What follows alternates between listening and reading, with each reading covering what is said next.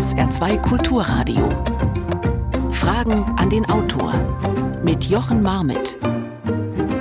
Ich grüße Sie einen schönen Sonntagmorgen. Unser Buch heute heißt Rechte Esoterik, wenn sich alternatives Denken und Extremismus gefährlich vermischen. Erschien im Herder Verlag, 304 Seiten für 22 Euro und Autor dieses Buches ist Matthias Pöhlmann.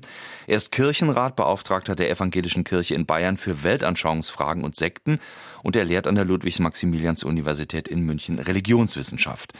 Nun könnte man allzu schnell den Schluss äh, ziehen, ach ja, ein Evangele, der uns erklärt, was richtig und falsch ist, was wir glauben dürfen und sollen, doch nüchtern betrachtet geht es ihm um das Einfallstor beim alternativen Denken, und zwar für rechte und rechtsextreme Ideologien, Überzeugungen und die damit verbundene gesellschaftliche Sprengkraft. Beschleunigt, vervielfältigt und immer breiter auch akzeptiert, gerade in den letzten Jahren durch die Pandemie und ihre Auswirkungen. Und um eine positive Sicht auf die Dinge weg vom ausgrenzenden Besserwissen hin zu einem empathischen Miteinander. So verstehe ich dieses Buch und darüber wollen wir heute Morgen mit ihm sprechen. Schön, dass Sie den Weg hierher gefunden haben. Herzlich willkommen in Saarbrücken, Matthias Pöllmann. Ja, guten Morgen. Vielen Dank für die Einladung, Herr Mohamed. Äh, als ich Sie angerufen habe, äh, um ein bisschen vorab zu sprechen über diese Sendung, da war bei Ihnen häufig besetzt in München.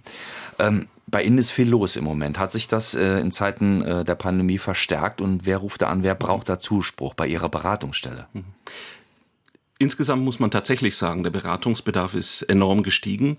Das heißt, viele hm, Familienangehörige berichten davon, ähm, ja, plötzlich fängt die Oma an, Verschwörungstheorien zu verbreiten oder die Kinder. Äh, manche berichten davon, dass es ja richtig ein geschlossenes System ist, dass man an die Menschen überhaupt nicht mehr herankommt, nicht mehr mit ihnen sprechen kann und die Ratlosigkeit ist groß und natürlich auch die Ohnmacht. Was mache ich da? Und da wenden sich dann eben viele an die Beratungsstelle. Was glauben Sie, warum gerade die Pandemie Ihnen da noch mehr Arbeit beschert?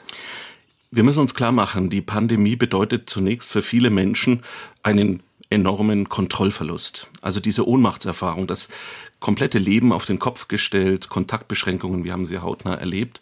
Und das führt bei vielen Menschen dazu, nachzufragen, nachzudenken, das kann doch ähm, nicht jetzt einfach nur eine Pandemie sein. Manche neigen dann zu Verschwörungserzählungen und sagen, dahinter würde eine geheime Agenda stecken, es gäbe heimliche Drahtzieher des Weltgeschehens. Man muss sich klar machen, diese Pandemie ruft nach ähm, Deutung und ähm, nach einer Bewältigung. Und da gibt es nun verschiedene Antworten in diesem Stimmengewirr unserer Zeit. Und da ist die Esoterik eine sagen wir mal, ein Bereich, äh, der hm, irgendwo auch so eine Art Heilsversprechen fürs Leben bietet und ein Einfallstor geworden ist. In der Tat, äh, das habe ich eben beobachtet mit Beginn der Pandemie. Manches von dem hat sich vorher auch schon gezeigt. Klar ist ja, die Esoterik ist ja ein Alltagsphänomen. Wenn man sich mal umhört, jeder kennt im Freundesbekanntenkreis jemanden, der sich mit Esoterik beschäftigt oder damit experimentiert. Das heißt ja nicht automatisch, dass jemand da nach rechts abdriftet, aber wir müssen uns klar machen, solche esoterischen Weltdeutungen äh, postulieren eine Alternativwirklichkeit. Es gäbe sozusagen geheime Kräfte, geheime Energien und äh, das esoterische Denken neigt auch ja zu einem Schwarz-Weiß-Denken. Das heißt, äh, es ist die Rede von Erleuchtung und dann gibt es eben die dunklen Facetten und so weiter. Und da gibt es äh, auffälligerweise doch Überschneidungen. Meine These ist, Esoterik und Verschwörungstheorien bilden ein Zwillingspaar. In der US-amerikanischen Religionsforschung hat man dafür den schönen Begriff der Conspirituality entwickelt. Also Conspiracy, Verschwörung und Spirituality, also Spiritualität. Man könnte es übersetzen Verschwörungsspiritualität oder Verschwörungsesoterik.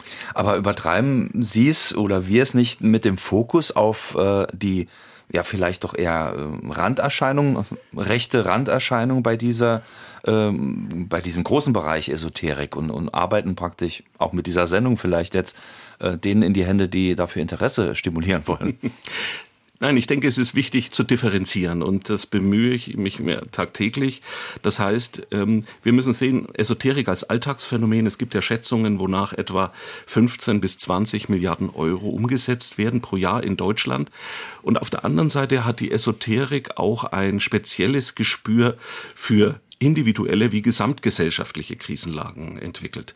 Und ähm, durch meine Recherchen, das habe ich in den letzten Jahren auch gemerkt, wurde jetzt zunehmend das Thema eben auch der Politik, der Medien mit in den Fokus genommen. Und da muss man, denke ich, genau hinschauen. Es gibt eben Einzelakteure, es gibt Gruppen und Bewegungen, die Esoterik, ja, ich möchte fast sagen, auch als trojanisches Pferd verwenden für rechtsextremes Denken. Und da muss man genau hinschauen. Das wollen wir mit ihm tun, mit Matthias Pöhlmann, heute zu Gast bei Fragen an den Autor hier bei SA2 Kulturradio. Was ist da los? Wie funktioniert die Verbindung zwischen Verschwörungsmythen beispielsweise und Esoterik und wie können wir uns wehren bzw. das Ganze fernhalten. Wenn Sie mitdiskutieren wollen, gerne 0681 65 100 ist die Nummer, die Sie anrufen können. An die gleiche Nummer heute Morgen können Sie eine Sprachnachricht schicken per WhatsApp an die 0681 65 100. Bitte nur Sprachnachrichten, die Texte können wir heute Morgen leider nicht lesen. Ist einfach so, kann ich jetzt auch nichts erklären, warum das so ist. Wenn Sie aber eine Mail an uns schreiben wollen, Fragen an den Autor mit Bindestrichen dazwischen at sr.de, dann können wir auch Texte lesen und Fragen stellen an Matthias Pöhlmann. Der Hort des Widerstands, ähm, da, das ist so ein Begriff, der in Ihrem Buch äh, irgendwie auch immer mitschwingt. Ähm, wie würden Sie den denn aktuell beschreiben? Ist das, ähm, wenn man auf die Esoterik schaut, auch so ein ähm, ja mittlerweile nicht mehr nur zur Entspannung genutzter Ort, sondern einer, um Widerstand zu leisten. In der Tat, also dieses Widerstandsnarrativ wird äh, in der rechten Esoterik sehr stark verbreitet. Es ist die Rede vom Great Reset. Letztendlich ist das ähm, der Titel eines Buches, den äh, der ähm, äh, den Klaus, den Klaus Schwab hat diesen Buchtitel veröffentlicht vom Weltwirtschaftsforum. Gemeint ist damit, die Pandemie bietet jetzt die Gelegenheit, auch darüber nachzudenken, wie nachhaltiges, umweltverträgliches Wirtschaften aussehen kann. Und jetzt machen rechte Esoteriker daraus ein Narrativ, wonach eben wie beim Computer das ganze System runtergefahren wird durch die Hygienemaßnahmen. Es soll ein Neustart erfolgen und damit wird letztendlich so die Befürchtung eine neue Weltordnung errichtet. Ich habe mir ja verschiedene Corona-Demos oder ja, äh, Querdenker-Demos auch angesehen und mir fiel das von Anfang an auf, dieses Widerstandsnarrativ. Es würde eine Hygienediktatur errichtet. Und was ich besonders unerträglich fand, das habe ich in München erlebt. Dort gab es ja die Weiße Rose, den Widerstandskreis um die Geschwister Scholl, ähm, wo mir dann eine Frau sagte, also wir leben in einer Diktatur. Und ich empfinde das eigentlich sehr problematisch. Damit werden die Verbrechen des Nationalsozialismus bagatellisiert. Und man muss sich ja klar machen, dass da junge Leute umgebracht wurden, die Flugblätter verteilt haben. Unter anderem eben auch Willy Graf, der in Saarbrücken aufgewachsen ist und Anschluss auch an den äh, Kreis der Weißen Rose gefunden hat. Und das ist, denke ich, sehr, sehr problematisch, dass also auch, ich möchte sagen, historische Ereignisse instrumentalisiert werden. Mhm. Da ist die Weiße Rose nur ein Beispiel, es gibt noch weitere. Mhm. Nun ist es so, dass äh, Sie schreiben ja auch darüber, all diese verschiedenen äh, Bereiche eigentlich eint, dass Sie ein Unbehagen ausdrücken wollen, was ja durchaus ja erstmal legitim ist wollen wir gar nicht in Frage stellen. In der Tat äh, die äh, Deutungsversuche entspringen diesem Gefühl des Unbehagens. Man könnte sagen, sie sind auch Ausdruck einer überforderten Gesellschaft, wie es der Soziologe Nasehi äh, auch zum Ausdruck bringt. Äh, schwierig sind meines Erachtens diese vereinfachten Antworten, die dort gegeben werden. Und vor allem auch diese Sündenbock-Theorie, die eben mit Verschwörungstheorien verbunden ist, das Schwarz-Weiß-Denken und auch die Feindbilder. Es ist letztendlich, und das ist mir bei dem Besuch auch von den verschiedenen Demos aufgefallen, eine bunte Misstrauensgemeinschaft. Und dieses Misstrauen ist eben das Einfallstor auch für, ich möchte sagen, antidemokratische, antisemitische Überzeugungen, dass man eben einen Sündenbock kreiert. Und da war sehr schnell die Rede eben von den Rothschilds. Das ist ein typisches antisemitisches Narrativ. Die Rothschilds, eine jüdische Bankiersfamilie aus Frankfurt, die dann letztendlich äh, immer wieder ja zum Sündenbock gemacht werden. Und das ist sehr problematisch. Ein Beispiel, das natürlich auch im Buch nachzulesen ist, rechte Esoterik von Matthias Pöhmann, heute zu Gast bei Fragen an den Autor. Eine Frage von Margarete Frank aus Oberhausen per Mail. Vielen Dank dafür. Sie möchte gerne wissen, ist nicht der Ursprung aller Religionen, den Sinn des Lebens zu erklären, um dann Gesetze und Rituale zu erfinden, um Macht auszuüben? Ich denke, dass Religionen äh, zunächst einmal auch äh, einer besonderen Begegnung mit dem Göttlichen oder mit einer Gottheit entspringen. Äh, und die Erfahrung der Begrenztheit des menschlichen Lebens. Natürlich wissen wir aus der Geschichte der Religion, dass es immer auch äh, um Machtfragen auch ging und dass Macht auch, äh, ich möchte sagen, domestiziert werden muss, vor allem menschliche Macht. Es geht ja letztendlich um die Macht Gottes. Und äh, ich bin christlicher Theologe. Ich, äh, für mich ist da das große Vorbild, Vorbild Jesus von Nazareth, der eben die Gottesliebe und die Nächstenliebe und vor allem die Feindesliebe in das Zentrum gerückt hat. Es gibt natürlich auch in den anderen Religionen ganz klare Aussagen äh, auf Gewaltverzicht. Ähm, ähm, und da muss natürlich täglich darum gerungen werden. Mhm. Was ist nun der Unterschied zur esoterischen Lebenseinstellung, vor allen Dingen, wenn sie nach rechts abdriftet, in diesem Zusammenhang? Ja, letztendlich ist das ein ganz anderes äh, Menschenbild, was uns hier begegnet. Es geht letztendlich darum, dass der Mensch äh, sich selbst vergöttlicht. Es braucht im Kern kein göttliches Gegenüber. Die Vorstellung ist, dass im Menschen das Göttliche bereits angelegt ist. Es geht um das Erwachen, um sich seiner eigenen Göttlichkeit bewusst zu werden. Und darin zeigt sich auch ein Problem, dass das Böse verstanden wird als ein Zustand des Nichterleuchtetseins. Mir ist besonders deutlich geworden, dass nach den Terroranschlägen vom 11. September 2001 sehr zynische äh, Interpretationen von esoterischer Seite im Umlauf waren. Also ein Channel-Medium, das von sich behauptet, in Kontakt mit höheren Wesenheiten zu stehen, sagte damals, dass die Menschen in den Zwillingstürmen freiwillig mitgemacht hätten bei diesem Szenario, um den kollektiven Bewusstseinswandel zu beschleunigen. Also ich äh, finde, da fehlt es an jeglicher Empathie, an jeglicher Form des Mitgefühls, äh, an Klage, an Leid um diese Opfer. Und das sehe ich als großes Problem an. 0681 65 100 ist die Nummer die Sie anrufen können, wenn Sie mitmachen wollen, Fragen an Matthias Pöhlmann stellen wollen. Der ist heute zu Gast hier bei SA2 Kulturradio. An diese Nummer können Sie auch eine Sprachnachricht schicken über WhatsApp 0681 65 100 oder Fragen an den Auto mit Bindestrichen dazwischen at sr.de. Eine Textfrage. Jetzt haben wir erstmal eine telefonische. Als historisch und naturwissenschaftlich orientierter Agnostiker muss ich feststellen, dass ich eigentlich keinen Unterschied zwischen den sogenannten etablierten Religionen Christentum, Hinduismus, Islam, Buddhismus und so weiter sehe und diesen rechten Schwurbelreligionen, die ja auch ein Riesenspektrum umfassen, bis hin zum anthroposophisch inspirierten Rudolf Steiner Einfluss. Es ist ein Riesenspektrum und der gemeinsame Stamm ist immer Unwissen zu erklären. Und schon Himmler hat nach Atlantis gesucht und die Wurzeln gehen weit zurück. Religionen sind immer, egal welchen Ursprungs, der Versuch, Unwissen hinweg zu erklären. Also da sind wir vielleicht nochmal bei dem, wo wir gerade auch waren. Ähm, sehen Sie das ähnlich? Nein, da würde ich doch widersprechen, äh, denn man muss aufpassen, dass man nicht die Wissenschaft zur Religion erhebt. Ich denke, es hat sich doch äh, in den letzten Jahrhunderten sehr deutlich gezeigt, dass die Wissenschaft letztendlich keinen Totalitätsanspruch erheben kann zur Deutung allen Lebens. Und äh, da tut Selbstbegrenzung gut, genauso wie es gut ist, wenn sich Religion da begrenzt. Und äh, meines Erachtens ist es sehr wichtig, auch zwischen den Religionen auch nochmal zu unterscheiden, sie nicht unter Generalverdacht zu stellen. Und man muss sagen, es ist letztendlich der Umgang immer damit, äh, von welcher Warte, von welcher Position man aus das betreibt. Man kann das deskriptiv beschreibend machen, wahrnehmen, was ist. Aber interessant wird es natürlich in den, in den Dialog und auch in das Gespräch und manchmal auch in die Auseinandersetzung eben mit anderen Positionen einzutreten. Und ich denke, man tut dem Hinduismus und dem Buddhismus Unrecht, wenn man ihn dann so im gleichen Atemzug mit der Anthroposophie erwähnt. Wir haben hier so die großen Weltreligionen und die Anthroposophie ist eine esoterische Weltanschauung, die sich auf Rudolf Steiner bezieht, der den Anspruch erhoben hat, in einer Art Akasha-Chronik in einer immateriellen Weltchronik lesen zu können und ihr entnimmt er dann seine besonderen Erkenntnisse. Darin zeigt sich gleich die Schattenseite. Das ist äh, eine Autorität, die aufgebaut wird, äh, ein Wissen. Dogmatische Anthroposophen antworten immer gerne, der Doktor hat gesagt.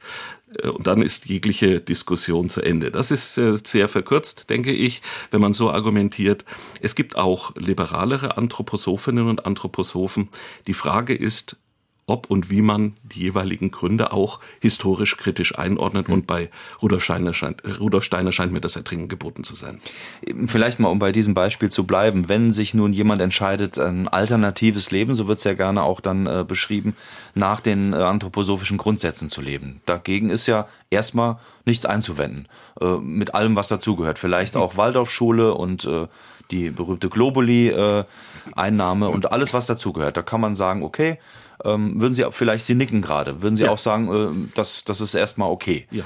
Aber wo ist jetzt diese, dieser Haken, dieses, dieses Problem, wo Sie sagen, äh, da passiert gerade etwas, da müssen wir aufpassen? Mhm. Grundsätzlich ist es wichtig und richtig, wir leben in einem weltanschaulich-religiösen Pluralismus. Wir haben Religions- und Weltanschauungsfreiheit. Äh, kritisch wird es dann, wenn die Rechte anderer bedroht sind oder wenn menschenverachtendes Gedankengut Einzug hält. Und ich möchte auch noch mal das Thema äh, der Heilung auch mit ansprechen. Ich erlebe es eben in der Szene, dass hier ein grundsätzliches Misstrauen vorherrscht gegenüber evidenzbasierter Medizin. Ähm, und wenn dann auf, ich möchte sagen, fachärztliche Hilfe verzichtet wird, kann das eben doch erhebliche Risiken und in manchen Fällen auch tödliche Folgen haben. In meinem Buch habe ich etwa die germanische neue Medizin erwähnt von Gerd Rieke Hammer, der davon ausgeht, Krebs würde monokausal durch ein Schockerlebnis ausgelöst werden. Er spricht dann von fünf biologischen Naturgesetzen und kombiniert ist das auch mit antisemitischen Vorstellungen. Also in dem Moment, wenn ähm, ich möchte möchte mal sagen, gruppenbezogener Menschenhass verbreitet wird, mhm. da ist eine Grenze erreicht. Das sind rote Linien, die muss man sehen. Ähm, aber grundsätzlich muss man sagen, jeder hat das Recht auf seinen Glauben, soweit er nicht die Rechte anderer verletzt. Hm. Äh, wird gerne trotzdem nochmal zurückkommen. Mhm. Waldorfschule beispielsweise, äh, darüber schreiben Sie ja auch, dass es dann eine gewisse Grundlage gibt, um sehr kritisch zu sein gegenüber, Sie haben es gerade erwähnt, auch der allgemein anerkannten Medizin, aber eben auch um äh, Maßnahmen, die einfach im Moment mhm. zu treffen sind oder getroffen worden sind. Warum ist das so? Das hängt mit der anthroposophischen Weltanschauung auch zusammen. Vor allem auch um die Äußerungen Rudolf Steiners zur Impfung. Es gibt Aussagen, wo er Impfung befürwortet, aber im Kern sieht er die Impfung kritisch, weil er meint, die Impfung würde Menschen daran hindern, sich mit Spiritualität, sich mit Anthroposophie zu beschäftigen. Und das führt bei dogmatischen Anthroposophinnen und Anthroposophen dazu, äh, eine äh, ja, grundlegende Anti-Haltung auch zu entwickeln. Und wir konnten das ja sehen, an manchen Waldorfschulen äh, wurde dann der Mund-Nasenschutz auch verweigert. Ähm, und es war eine Offenheit für Verschwörungserzählungen auch da. Zum Glück hat sich der Verband der anthroposophischen Ärztinnen und Ärzte davon auch distanziert. Also das zeigt, wie disparat die anthroposophische Szene ist. Und man muss, äh, denke ich, da auch immer wieder genau hinschauen und auch auf diese entsprechenden Problemfelder hinweisen. Ich habe vor einigen Jahren im Deutschlandfunk einen Bericht gehört über die Ermittlungen nach dem Attentat auf den damaligen deutschen Bankchef Alfred Herrhausen. Wenn man diesem Bericht glaubt, dann hat man damals die Öffentlichkeit mit Falschaussagen bewusst in die Irre geführt.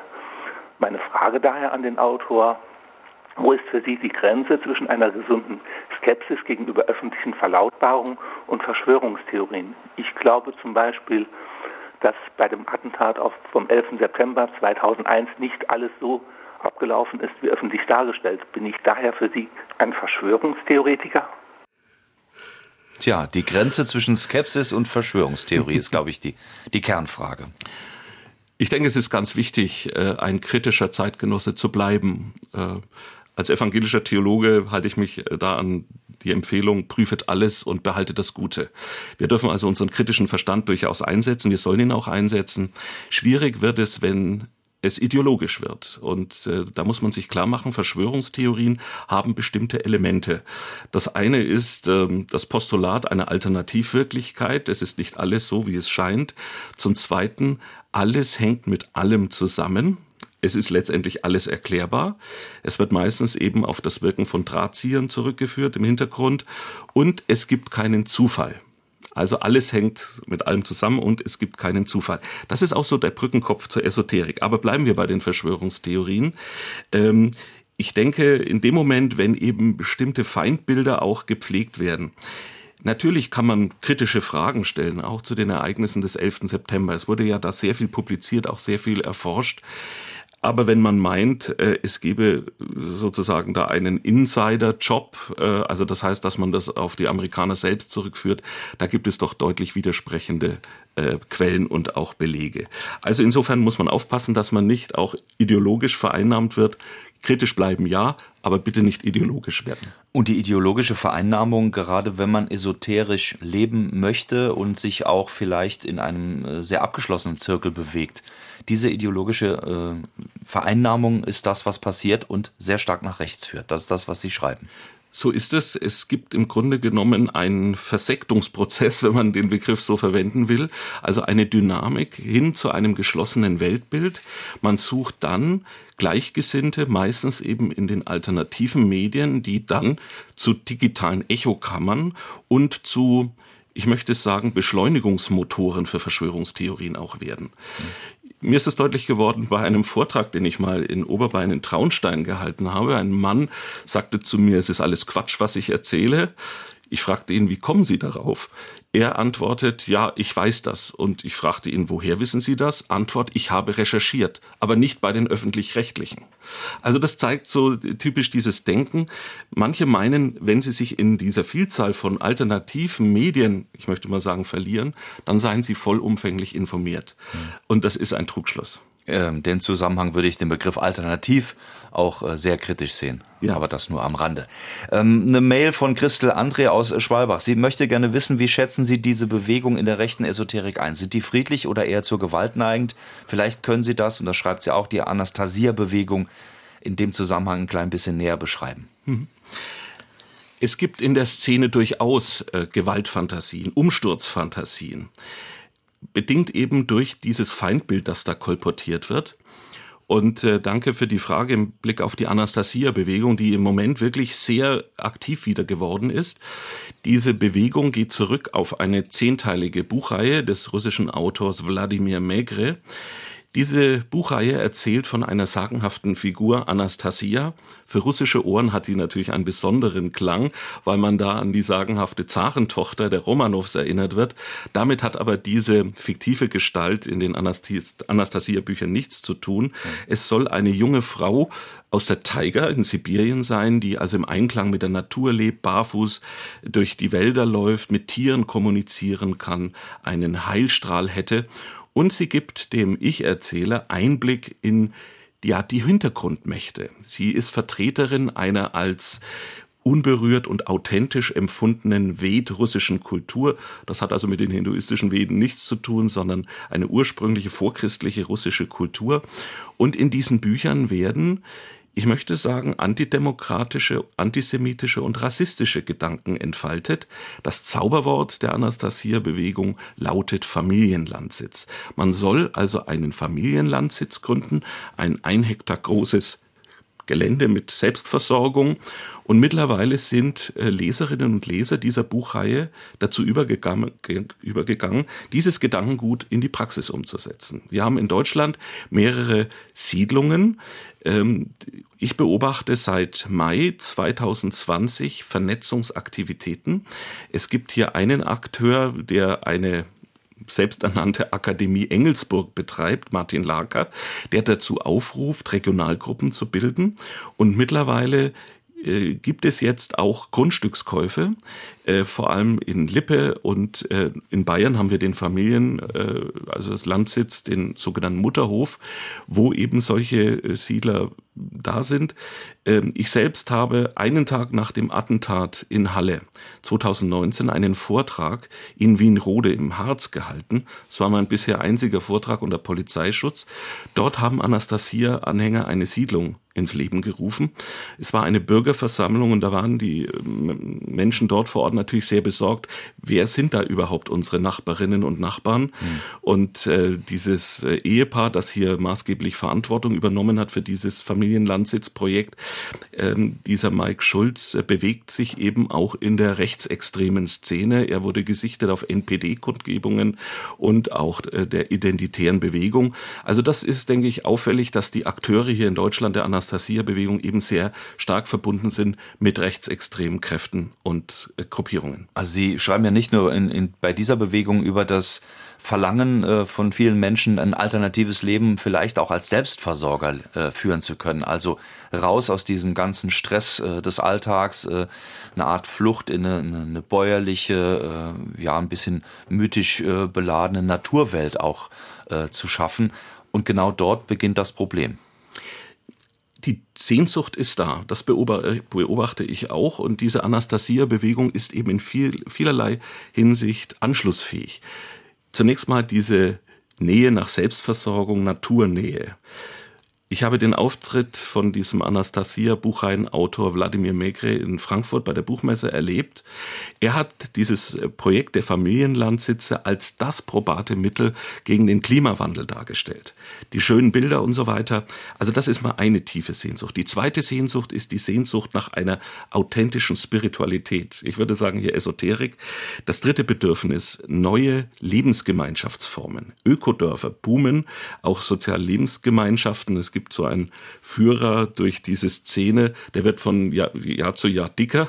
Also das heißt, die Bedürfnislage ist da. Und das vierte und wichtige Thema, das jetzt auch sehr stark äh, sich abzeichnet, das sogenannte freie Lernen. Also weg von staatlicher Bevormundung in Bildungsangelegenheiten. Man möchte jetzt eigene Schulen gründen. Ähm, und ich habe die Aussage gefunden in einem entsprechenden Forum, so wie die Gallier von den Römern besetzt waren, so fühlen wir uns jetzt. Und jetzt fangen wir eben an, ähm, ja, als kleines Dorf rebellisch zu werden. Matthias Pöhlmann, heute zu Gast hier bei SA2 Kulturradio Fragen an den Autor. Wir sprechen über rechte Esoterik. Eine weitere Frage an ihn. Menschen suchen im Leben nach Halt und Erklärung, um das Leben zu meistern. Oft werden hilfsuchende Menschen finanziell ausgebeutet, um eine Erklärung zu finden.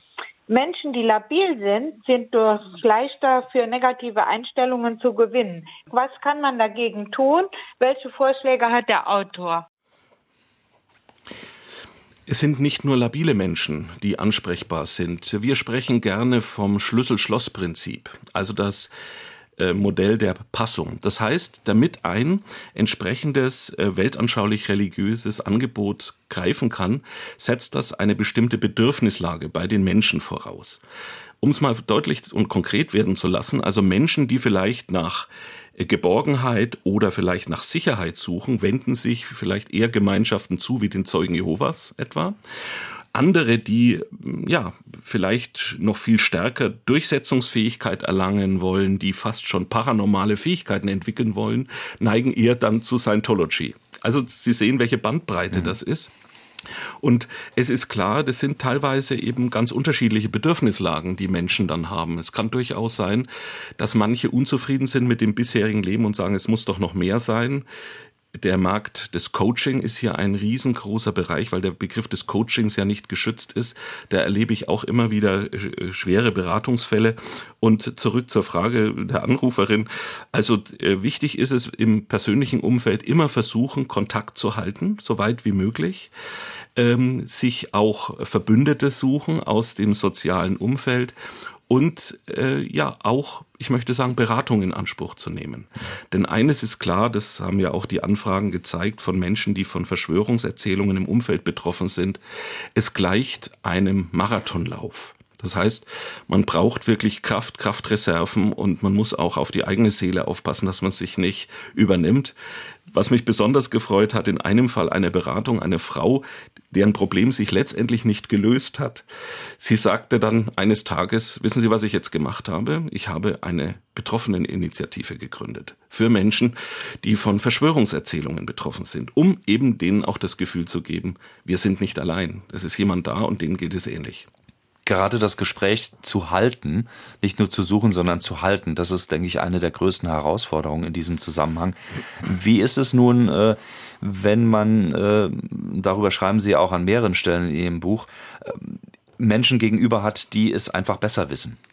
Ja, also die nicht unbedingt erleuchtet sind, aber die schon immer wussten, da stimmt was nicht und ich weiß es halt besser und deswegen kann ich den richtigen Weg äh, beschreiten. Wie hält man da das Gespräch aus? Das ist in der Tat mühevoll. Wir haben es ja nicht nur mit Besserwissern, sondern im Fall der Esoteriker auch mit Überwissern zu tun. Also das heißt, es ist ein Wissen, das sich eben gegen, ich möchte mal sagen, Erkenntnisse der evidenzbasierten Wissenschaft auch stellt. Ähm, und äh, da scheint mir vielleicht sinnvoll zu sein, jetzt weniger Antworten zu geben, sondern gezielt auch Fragen zu stellen und vor allem sich das Motiv des Gegenübers anzusehen. Was ist denn die eigentliche Ursache? In der Beratung fällt mir das immer wieder auf, dass das manchmal ein Bündel von verschiedenen Motiven sein kann. Das kann angefangen eine Rolle spielen äh, mit Fragen nach Heilung, Gesundheit, bis hin eben zu dem Bedürfnis, ja als Experte, Expertin zu erscheinen, weil man vielleicht sonst im herkömmlichen Leben nicht die entsprechende Anerkennung erfährt. Eine weitere Frage. Wird esoterisches Denken nicht schon durch die Tageshoroskope in Zeitschriften gefördert? Dazu kommt die Meinungsvielfalt im Internet. Da haben wir zwei ähm, Bereiche, die zum Teil auch zusammengehen. Also die Horoskope, ähm, vielen Dank für die Frage. Äh, der Hörer fördert das das Ganze oder ist das zu vernachlässigen, um damals anzufangen? Wir sehen daran, dass äh, Esoterik oder das Spiel mit dem Übersinnlichen auch einem entsprechenden Unterhaltungsbedürfnis von vielen Menschen entgegenkommt. Ähm, ich würde jetzt sagen, diese Pressehoroskope werden entsprechend auch formuliert. Sie entspringen ja oft auch dem Wunsch äh, von Leserinnen und Lesern, äh, dass man das unbedingt abdrucken muss. Sie sind ja so abgefasst, dass man sagen kann, halten Sie die Mitte. Also vermeiden Sie Extreme. Das ist sozusagen die Aussage ja, kann man sagen, Binsenweisheit, ja. Und wenn das äh, immer dann noch so verpackt wird äh, im Blick auf das jeweilige Sternzeichen, führt es dann natürlich noch zu einem stärkeren Interesse. Also ich denke, das ist äh, eher zu vernachlässigen. Ähm, anders ist es etwa bei äh, so Beratungsformaten, in Anführungszeichen, wie Astro TV. Ne, wo also Menschen dann gezielt Astrologinnen, Astrologen anrufen und meinen dann innerhalb kurzer Zeit eben Antworten zu bekommen zu den klassischen drei Themen Liebe, Gesundheit, Finanzen. Ne? Äh, und manche sagen eben, ja, ich brauche doch keinen äh, Psychologen, keine Psychologin, ich rufe doch da lieber an. Also die Hemmschwelle ist viel niedriger und es ist natürlich, da machen wir uns nichts vor, ein ganz klares Geschäftsmodell. Nun hat äh, der Hörer gerade auch das Internet mit in die Diskussion gebracht. Ich würde vielleicht vorher noch den Schritt in Richtung äh, Medien gehen, aller Art eigentlich, äh, über die Sie ja schreiben, was die Verbreitung von esoterischen und damit auch der rechten esoterischen Gedankenwelt angeht. Ähm, mittlerweile doch sehr stark etabliert auf allen Kanälen, kann man das so zusammenfassen. Ähm, ist das eine, eine Größenordnung, wo man mittlerweile sagen muss, äh, das ist auch äh, im Mainstream angekommen oder ist das wirklich noch so in der Ecke, in der Esoterik-Ecke? Ich habe den Eindruck, dass vieles bereits auch in der Mitte unserer Gesellschaft angekommen ist. Ich spreche auch an einer Stelle von einer Esoterisierung der Gesellschaft. Also vieles ist schon Mainstream geworden.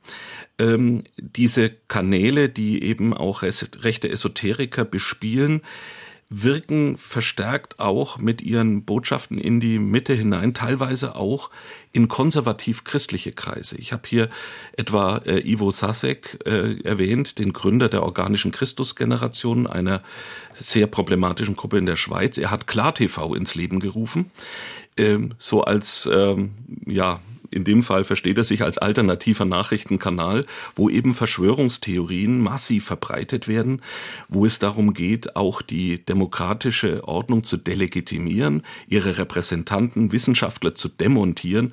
Es ist letztendlich eine Strategie der Verunsicherung, die hier gefahren wird.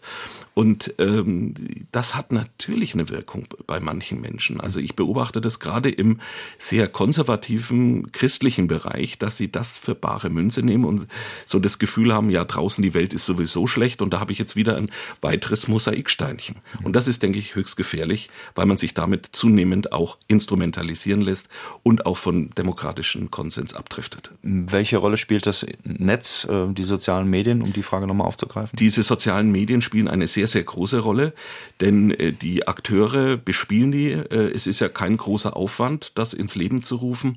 Und dort wird es eben mit einfachen Mitteln oft erstaunlich äh, qualitativ umgesetzt.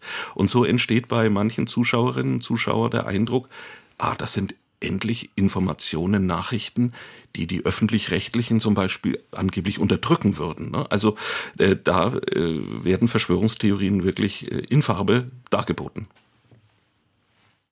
Was mich interessiert, wie es überhaupt möglich ist, dass jetzt wie hier in Saarbrücken Tausende von Menschen sich mischen scheinbar unterschiedlichen äh, grundsätzlichen Weltanschauungen, wie Sie ja immer wieder betonen. Liegt das nicht daran, dass wir viel zu wenig bewusst uns damit auseinandersetzen, was jetzt schon üblich ist an rechtem Gedankengut in unserer Gesellschaft, was sich subtil und selbstverständlich eingeschlichen hat? Ich käme nie auf die Idee, trotz meiner Widersprüche und Kritiken, die ich bisweilen an der Handhabung der Corona-Pandemie habe, mit Rechten gemeinsam auf die Straße zu gehen. Bei, mir gilt als alte Gewerkschafterin, nie mit Faschisten gemeinsam demonstrieren und protestieren. In der Tat ist das eine sehr seltsame Mischung, die wir beobachten können. Ich habe jetzt keinen genauen Überblick über die Szene in Saarbrücken, aber ich vermute, das ist ähnlich wie in Bayern auch. Also wir haben in Bayern feststellen können, dass nach diesen großen Querdenker-Demos die sogenannten Montagsspaziergänge eingesetzt haben. Allein in Bayern, das muss man sich mal vorstellen, an 341 verschiedenen Orten, vom kleinen Nest bis zum Markt bis hin zur Kleinstadt und größeren Stadt, finden montags solche Spaziergänge statt. Auch hier sehe ich wieder eine Art Usurpation eines ähm, äh, Widerstandsnarrativs. Denken wir an die Montagsdemonstrationen in der damals kurz äh, später untergehenden DDR. Wir hatten dann auch die Montagsmahnwachen 2014, damals auch wegen der Ukraine-Krise. Dort haben sich eben auch Menschen versammelt, ich möchte mal sagen, aus dem extrem rechten bis hin zum linken Spektrum anfangs und dann wurden es immer mehr rechte Kräfte. Dort traten dann auch Verschwörungstheoretiker und auch rechte Esoteriker wie Heiko Schrang oder Ken Jebsen auch auf. Und jetzt mit diesen Montagsspaziergängen habe ich auch meine Probleme, denn damit wird eines vollzogen, dass man die Versammlungsfreiheit umgeht. Das heißt, diese ähm, Demonstrationen müssen gar nicht mehr angemeldet werden werden. Man weiß gar nicht, wer, wer ist sozusagen dafür verantwortlich. Und da zeigt sich in der Tat eine krude Mischung. Ich will jetzt nicht alle unter Generalverdacht stellen, man muss da genau hinschauen. Es gibt eben manche, die unzufrieden sind mit den Maßnahmen, die vielleicht auch Angst vor einer Impfung haben. Äh, manche sind vielleicht Naturheilkunde-Fans, Homöopathie-Fans, die sagen, nur keine RNA-Impfstoffe und so weiter. Und es gibt eben auch Rechtsextreme, die versuchen, diese ich möchte sagen, äh, Spaziergänge, wie es verharmlosend oft heißt, zu instrumentalisieren, um da das Süppchen zu kochen. Wir hatten also den Fall, dass äh, teilweise der, die Partei Der rechte Weg vorwegmarschiert ist und andere hinterher. Ich rate in diesem Fall immer zu geistigen und physischen Abstandsregeln. Da sind ja zwei Dinge drin, was Sie gerade schildern. Es ist durchaus nicht nur in Saarbrücken, sondern auch in anderen Städten natürlich im Saarland durchaus äh, erkennbar, dass die Hemmnis, ja, mit offensichtlich rechtsgerichteten, rechtsextremen, die dort mitlaufen, einherzugehen, ähm, immer weiter sinkt. Ist das den Menschen egal? Ich, ich verstehe das selbst auch nicht. Die äh, Hörerin hat es ja gerade gesagt, für sie kommt das einfach nicht in Frage. Warum kommt es auf einmal in Frage oder wird nicht mehr nachgefragt? Ich finde das auch beängstigend, wenn man einzelne Stimmen hört. Es gibt darüber noch keine gesamt zusammenhängenden Untersuchungen.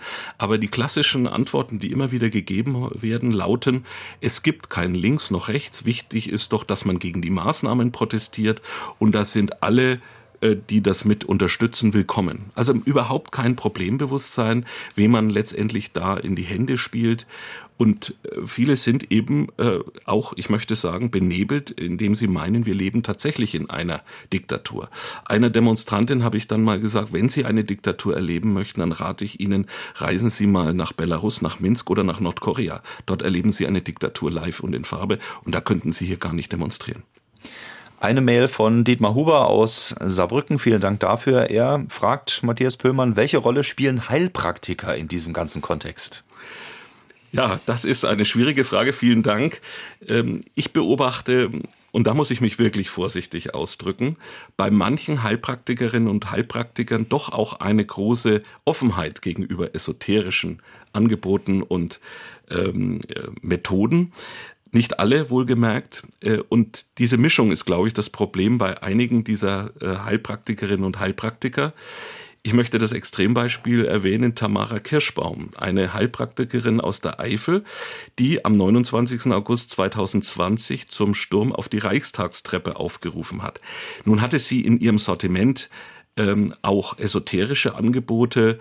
Dann war sie auch Anhängerin eines Yoga-Gurus äh, und äh, auch dann noch mit dem sogenannten QAnon-Gedankengut äh, vertraut. Da kommen wir vielleicht auch noch drauf zu sprechen. Ja.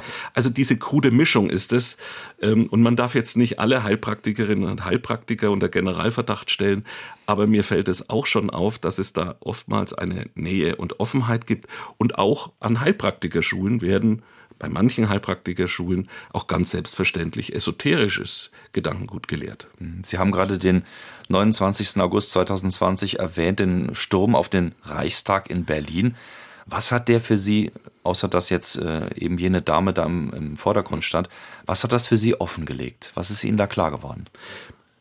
Für mich ist deutlich geworden, was für eine Wucht und was für ein Potenzial in, und Wutpotenzial auch in dieser Szene enthalten ist. Also diese Vorstellung, man geht jetzt äh, äh, auf diese Reichstagstreppen und äh, kapert sozusagen das System, stürzt die Regierung. Vorher waren ja auch schon Transparente mit den Politikerinnen, äh, Politikern und Politikerinnen in Sträflingskleidung zu sehen. Ähm, und da sind nochmal ganz klar auch diese Vernetzungen sichtbar geworden. Man sah auf der einen Seite auch diese QAnon-Flaggen, man sah ähm, äh, auch Einzelpersonen, die schon in der Szene immer auch eine Rolle gespielt haben. Da war zum Beispiel auch Matthäus Westphal, Mitglied der organischen Christusgeneration, äh, der ein äh, Blogger auch ist, äh, der sich mit dem Rechtsextremisten Nikolai Nerling da auch zusammengetan hat. Sie waren ganz vorne mit und haben gefilmt. Die Bilder sind äh, ja vorhanden. Also das heißt, diese Vernetzung ist da ganz besonders auffällig geworden und die Bestürzung war natürlich zum Glück auch in der der Öffentlichkeit groß und ich muss sagen, ich war auch sehr be bestürzt, weil ich gesehen habe, was da auch für ein Mob hier die Treppen hochgezogen ist. Meine Erfahrung ist, dass mit diesen Menschen nicht zu reden ist, weil sie vernünftigen Argumenten nicht mehr zugänglich sind. Wie geht man mit ihnen um? Das ist wirklich in der Tat ein Problem. Äh, Menschen, die sich total verweigern und überhaupt nicht mehr gesprächsbereit sind, ähm, da ist es ganz schwer, an die heranzukommen. Also ich äh, erlebe das auch manchmal am Telefon, dass Angehörige dann anrufen und sagen, ich kann mit den Familienangehörigen gar nicht mehr reden. Und wenn ich dann auf eher unverdächtige Themen ausweiche, wie zum Beispiel das Wetter, dann ist dann plötzlich die Rede von den Chemtrails. Also ich bin dann sehr, sehr ratlos. Also da empfehle ich, ja, erstmal das so schwer wie es ist, zu akzeptieren, dass der andere nicht mehr mit mir reden will und sich dann vielleicht wirklich auch Hilfe holen und vielleicht neue Impulse zu bekommen, wie man das Gespräch wieder aufnehmen kann. Ähm, und dass man vielleicht doch gerade eben über, darüber mit den betreffenden Menschen spricht, warum das ihnen so wichtig ist, warum sie sich so obsessiv mit dem Thema auch beschäftigen. Aber das geht manchmal nicht ohne professionelle Hilfe eine Mail, die gerade gekommen ist aus Saarlouis von Vincent Harp. Vielen Dank dafür. Er spricht darüber, dass viele Verschwörungstheorien ja sehr viel Fachwissen nutzen, dem man mit dem eigenen Allgemeinwissen kaum etwas entgegensetzen kann. Ähm, um erstmal bei diesem Punkt zu bleiben, auch mit dem gesunden Menschenverstand ist da sehr schnell Ende, äh, weil einem sozusagen äh, das Gegenargument ausgeht. Ist das auch so ein, ein ganz klarer Faktor, wo man äh, eigentlich erstmal nur scheitern kann? So ist es in der Tat. Das erlebe ich ja auch in Gesprächen, etwa auf äh, solchen Corona-Demos. Ich kann mich erinnern an eine Begegnung mit einem promovierten Biologen, der also felsenfest auch von davon überzeugt war, dass die Zahlen vom Robert Koch Institut nicht stimmen können. Er referierte dann minutenlang über die Zahlen. Als ich dann kurz ansetzen wollte, sagte er mir, jetzt unterbrechen Sie mich nicht. Ich habe dann ihm doch mal gesagt, offensichtlich interessiert Sie gar nicht, was ich denke oder meine. Wir haben uns schließlich zumindest darauf einigen können, dass wir darin übereinstimmen, dass wir nicht übereinstimmen. Und gleichzeitig haben wir auch gemerkt, wie wichtig es ist, trotz allem, wie bizarr auch die Situation ist, irgendwie im Gespräch zu bleiben. In dem Moment, wenn man im Gespräch bleibt, glaube ich, verhindert man nochmal eine größere Eskalationsstufe. Es ist keine Garantie, aber es ist ein Versuch. Und äh, man muss, denke ich, immer genau überlegen und klug handeln, wann ist es sinnvoll, wirklich in die Diskussion zu gehen und wann nicht. Und es ist sicherlich eine Überforderung, wenn man meint, äh, alles widerlegen zu können. Die Wirklichkeit ist sehr, sehr komplex, sondern vielmehr ist vielleicht von Interesse, was die Menschen im Einzelnen umtreibt, welche Ängste da auch eine Rolle spielen. Mhm. Sie haben gerade QAnon oder QAnon äh, schon erwähnt aus den USA, eine große Verschwörungs- ein großer Verschwörungsmythos. Sie plädieren ja sowieso für diesen Begriff, nicht für Verschwörungstheorie. Vielleicht können Sie noch kurz erklären, warum. Ähm, warum sind die mit all ihrer unglaublichen Abgedrehtheit so erfolgreich? Man muss sich bei der Geschichte von QAnon klar machen, es ist ja, ich möchte sagen, ein Container für unterschiedliche Verschwörungserzählungen. Dieser QAnon-Verschwörungsmythos wurde sehr stark über die sozialen Medien und im Bereich der rechten Esoterik verbreitet. Es kam ja erstmals im Oktober 2017 über ein sogenanntes Messenger-Board auf, wo eine unbekannte Größe Q geheimnisvolle Botschaften absetzte. Und Q steht eben im US-Sicherheitsapparat äh, für die höchste Geheimhaltungsstufe. Und so meinte man, das sind also Botschaften aus dem internen Bereich, so eine Art Whistleblower. Und äh, so entwickelte sich dann nach und nach eine bunte Dechiffrier-, Mitmach- und Rätselgemeinschaft, ähm, wo man eben versucht hat, diese, diese Geheimbotschaften von Q auf die Spur zu kommen. Die Elemente dieser QAnon-Verschwörungserzählung sind krude. Äh, es wird einmal davon ausgegangen, es gebe einen tiefen Staat. Zweitens, das Establishment würde Kinder rauben, gefangen halten und ihnen ein Verjüngungselixier, das sogenannte Adrenochrom, entnehmen. Und drittens, so meinte man, Donald Trump sei der Befreier, der eben gegen das Establishment kämpft. Und äh, man entdeckt natürlich, wenn man sich das genauer anschaut, auch, äh, ich möchte sagen, äh, verschwörungsideologische Vorbilder, zum Teil eben auch jüdische Ritualmordlegenden. Und deswegen betrachte ich QAnon als antisemitischen Weltanschauungsextremismus. Und für viele war eben, die das rezipiert haben, das Gefühl ganz stark, ich gehöre jetzt zu einer aufgewachten Elite. Ich zeige es jetzt mal den Schlafschafen. Ich weiß, wo der Hase läuft. Ich weiß, wer die Drahtzieher sind und ich bin Teil von dem Ganzen. Vielleicht als kritische Gegenreaktion auf das Gefühl, abgehängt zu sein, nicht mitwirken zu können, vom Diskurs ausgeschlossen zu sein. Und der Erfolg geht darüber, dass man sich darin verliert, habe ich auch den Eindruck. In der Tat, so ist es. Man klickt ja auf eine Nachricht und wird vom Algorithmus dann immer weitergeführt und das macht das Ganze so perfide, so hat es mal eine Aussteigerin auch ausgesagt.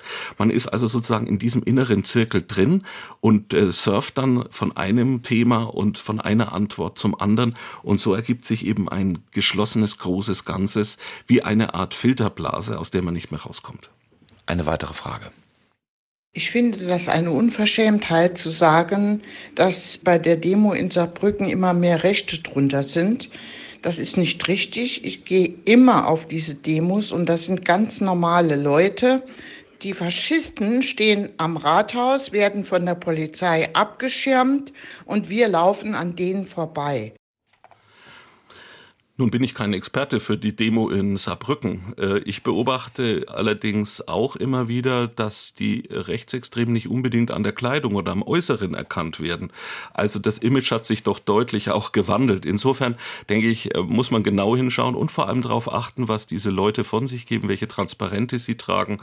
Und ähm, in Bayern kann ich zumindest sagen, gibt es manche dieser Spaziergänge, die eben auch von Rechtsextremisten mitorganisiert wurden. Und da sage ich eben Vorsicht, mit wem man da so harmlos spazieren geht. Georg Karlert aus Blies-Ransbach schreibt, wie sollen Lehrer und Lehrerinnen in Schule, Kindergarten mit verschwörungstheoretisch verseuchten, in Anführungszeichen, Kindern und Jugendlichen umgehen? Ja, auch da, denke ich, besteht ganz klar Handlungsbedarf. Man muss sehen, äh, und das ist, denke ich, vielleicht auch nochmal ein sozialpsychologisches Phänomen. Das heißt, äh, es gibt ja auch offensichtlich ein Umfeld, das offen ist für Verschwörungstheorien und Kinder oft dann eben das nach außen auch geben. Äh, ich denke, Pädagoginnen und Pädagogen sind sich dieses Problems bewusst und es gibt schon viele äh, auch Hilfen und Entwürfe, wie man mit diesem Thema umgeht. Manchmal fehlt es den Lehrerinnen und Lehrern auch an der Zeit. Das muss man auch sagen. Man darf die auch nicht überfordern. Sie sollen immer alles richten und alles lösen. So einfach ist das ja nicht. Also ich denke, man muss sich den Einzelfall wirklich anschauen, im Gespräch auch mit anderen Lehrerinnen und Lehrern bleiben und vor allem auch mit den Eltern das Gespräch suchen, um überhaupt erstmal zu sondieren und diagnostizieren, was ist denn da überhaupt Thema und wie ist es dazu auch gekommen? Noch eine ganz konkrete Mail-Anfrage von Ute Klü. Ähm, sie würde gerne von Ihnen wissen, ähm, da sind wir bei dem Punkt äh, Impfung. Wie erklärt es der Autor, dass zur Bekämpfung der Pandemie in sehr kurzer Zeit die Impfung als alleiniges Heilsversprechen weltweit propagiert wird, ungeimpfte zu Sündenböcken gemacht wurden, die aus der Gesellschaft ausgegrenzt werden? Sie macht das sehr misstrauisch und sie erlebt das als sehr gewaltvoll. Und sie findet es auch merkwürdig, dass Impfschäden nicht thematisiert werden. Unter letzteres würde ich jetzt äh, keinen Haken setzen, weil die werden definitiv auch äh, im öffentlichen rechtlichen Rundfunk äh, beispielsweise thematisiert. ähm, aber ja, wie antworten Sie auf diese Frage? Mhm. Wenn man sich, denke ich, äh, kundig informieren will, gibt es viele Möglichkeiten. Und gerade äh, zum Thema Impfung gibt es ja da im Internet auch von wissenschaftlicher Seite sehr gute Erklärungen. Ich meine, manches ist ja wirklich sehr kompliziert. Ich weiß jetzt auch nicht im Einzelnen, wie ein RNA-Impfstoff funktioniert. Aber es ist doch auch so, im alltäglichen Leben vertrauen wir doch auch äh, den Errungenschaften der evidenzbasierten Medizin. Wir nehmen vielleicht Medikamente. Ähm, und wenn es eben einen Konsens unter Wissenschaftlerinnen und Wissenschaftlern gibt, warum sollte ich mich jetzt dagegen stellen und als äh, besser oder Querdenker jetzt äh, größere Wahrheit beanspruchen? Ähm, es gibt ja auch jetzt einen neueren Impfstoff und eines, denke ich, ist klar, ähm, aus dieser Pandemie werden wir ohne Impfung offensichtlich, wenn man den Wissenschaftlerinnen und Wissenschaftlern glaubt, nicht so schnell herauskommen. Es gibt gute Gründe für das Impfen und ich muss sagen, auch als Christ halte ich das für eine wichtige Sache. Man schützt nicht nur sich, sondern auch andere und das ist für mich auch eine Ausdrucksform eines eines gläubigen Realismus. Finden Sie dann in dem Zusammenhang, was die Hörerin ja auch fragt, äh, den Umgang mit Ungeimpften dann vielleicht äh, auch als ähm, hätte besser laufen können. Sie sagt, sie empfindet das gewaltvoll. Mhm. Mhm. Ich, äh, in der Tat gibt es vielleicht einzelne Fälle, äh, wo Menschen ja auch nicht geimpft werden können, die auch davon berichten, dass sie dann sofort zu Verschwörungstheoretikern oder Querdenkern abgestempelt werden. Also man muss sich das wirklich genau anschauen und mit den Leuten auch im, im Gespräch bleiben. Die Motivlagen sind ja unterschiedlich. Andere sind ja noch sehr stark äh, angstbesetzt, äh, bei Frauen vor allem, was hat das für Konsequenzen, dieser Impfstoff? Führt das vielleicht auch zur Unfruchtbarkeit? Also viele Ängste. Und ich denke, es ist wichtig, weiterhin der Aufklärung zu bleiben, äh, zu betreiben, den Menschen, äh, mit den Menschen im Gespräch zu bleiben ähm, und auch davon zu überzeugen, äh, dass wir zusammen die Pandemie in den Griff bekommen. Eine weitere Frage hat sich der Autor in seinem Buch in Abgrenzung zur rechten Esoterik auch mit der Umsetzung linker Ideologien beschäftigt, die sich nachgewiesenerweise im Kommunismus nicht haben verwirklichen lassen. Siehe zum Beispiel auch den Zusammenbruch der Sowjetunion, Jugoslawien und so weiter, wo gesagt wurde, dass alle Menschen gleich sind und dass man sie nur entsprechend erziehen und auf sie einwirken muss. In meinem Buch habe ich den Fokus jetzt zunächst mal auf die rechte Esoterik gerichtet. Wenn ich jetzt die ganzen linken Ideologien noch mit aufgenommen hätte, glaube ich, hätten wir ein riesengroßes Ideologiehandbuch gehabt und da fühle ich mich etwas überfordert.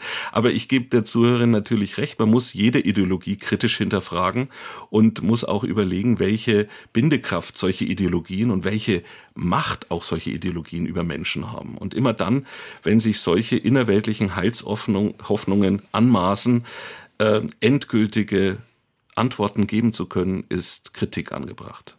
Eine Frage noch, die von Olaf Lenk per Mail reingekommen ist. Vielen Dank dafür. Er fragt, wer profitiert, Herr Pöhlmann, von der tiefen Spaltung unserer Gesellschaft und von der Pandemie? Da schwingt schon so ein bisschen was mit, äh, wo man vielleicht äh, im Sinne Ihres Buches antworten könnte. Ich denke, es profitieren Kräfte davon, die unsere Demokratie delegitimieren, destabilisieren und am Ende sogar beseitigen wollen. Und das, denke ich, sollten Demokratinnen und Demokraten nicht zulassen. Wir brauchen einfach auch ein Augenmerk auf solche Kräfte, dass man die nicht unterschätzt, sondern genau in den Blick nimmt. Ich sehe die Gefahr äh, einer Beseitigung unserer Demokratie nicht gegeben. Ähm, die Demokratie ist stabil, aber wir müssen natürlich auch schauen, wer sind die Feinde dieser Demokratie. Und da gibt es eben Ideologinnen und Ideologen, die dann in esoterischer Verkleidung auch auftreten können. Letzte Frage in diesem Zusammenhang mit der Bitte um eine kurze Antwort. Ähm, was sollen wir tun? Wir müssen weiter sprechen. Äh, das haben Sie schon gesagt. Ähm, wie ist der Umgang im Privaten? Wir müssen im Kontakt bleiben. Ähm, wie lange können wir das aushalten? Und glauben Sie, dass es nach der Pandemie vorbei ist? Ich befürchte, dass sich die Angst der Menschen auch ein neues Thema suchen wird. Das äh, kann man rückblickend doch immer wieder feststellen. Ich werde oft gefragt, ähm, was kommt nach den Verschwörungstheorien. Ich glaube, die Verschwörungstheorien werden bleiben. Aber die Demokratiefeinde werden sich neue Themen suchen. Ein Thema, das sich bereits jetzt abzeichnet, ist äh, die Leugnung des Klimawandels. Also, dass man auf dieses Thema aufspringt und eben sagt, mit Naturschutz und Ökologie allein ist es nicht getan. Es geht auch um Heimatschutz. Und da merkt man, wohin die Reise ideologisch schon wieder geht. Also auch da, denke ich, wird es ein Thema bleiben. Und deswegen müssen wir genau hinschauen. Vielen, vielen Dank an Matthias Pöhlmann, dass Sie da waren. Herzlichen Dank. Rechte Esoterik, wenn sich alternatives Denken und Extremismus gefährlich vermischen, im Herder Verlag erschienen. Ingeborg Damaske, Jürgen Bost und Vincent Haab bekommen je ein Exemplar. Allen anderen vielen Dank fürs Mitmachen und Ihnen danke, dass Sie da waren. Danke für die Einladung. Nächste Woche bei Fragen an den Autor. Florian Schröder. Sein Buch Schluss mit der Meinungsfreiheit für mehr Hirn und weniger Hysterie. Ich denke, da wird auch das ein oder andere politisch-satirische mit dabei sein. Diesen Podcast von Fragen an den Autor finden Sie auf sr2.de und nächste Woche dann wieder live, 9.04 Uhr. Wünsche Ihnen einen schönen Sonntag. Tschüss, sagt Jochen Marmit. Machen Sie es gut, machen Sie was Schönes draus.